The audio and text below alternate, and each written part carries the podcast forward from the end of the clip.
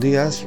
Hoy día hablaremos acerca de los planos de instalaciones eléctricas. ¿Para qué nos ayudan los beneficios y las ventajas de contar con un plano de instalaciones eléctricas? A ver, los planos que nosotros ofrecemos a nuestros clientes, entre otras cosas, también tenemos el plano de instalaciones eléctricas. ¿Qué viene detallando en este plano? Este es un plano donde se bosqueja todas las redes de toma corriente, alumbrado, intercomunicadores, timbres, eh, la red de teléfono, la red de, de TV o cable que va a estar en toda la futura construcción desde el primer piso hasta el último. También, también consta de los detalles de los medidores, de los tableros. Generalmente se, se diseña tableros por piso para tener las cuchillas a mano y tener mejor control de los apagados y prendidos de la llave general ¿no? por piso también se detalla la conexión al pozo tierra que nos sirve pues para tener pues mejor de fuego de todo lo que es carga eléctrica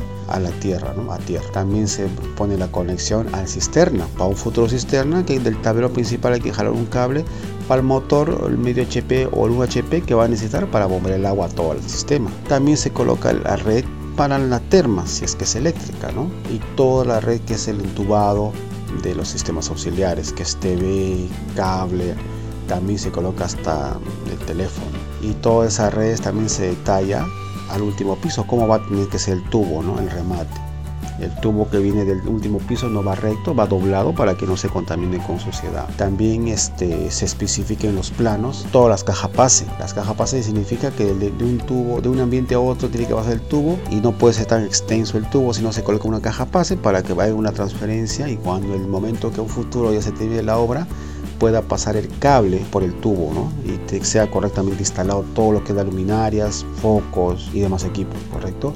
Los planos de parte eléctrica nos sirve bastante para conocer de antemano todas las conexiones y de repente y no estar haciendo último momento estar picando el techo, picando la pared para recién colocar pues el tubo de la luz o el toma corriente que se nos olvidó. Por eso es muy importante también considerar los planos eléctricos en toda construcción. El tema de hoy fue planos de instalaciones eléctricas. Su amigo Richard, buenos días.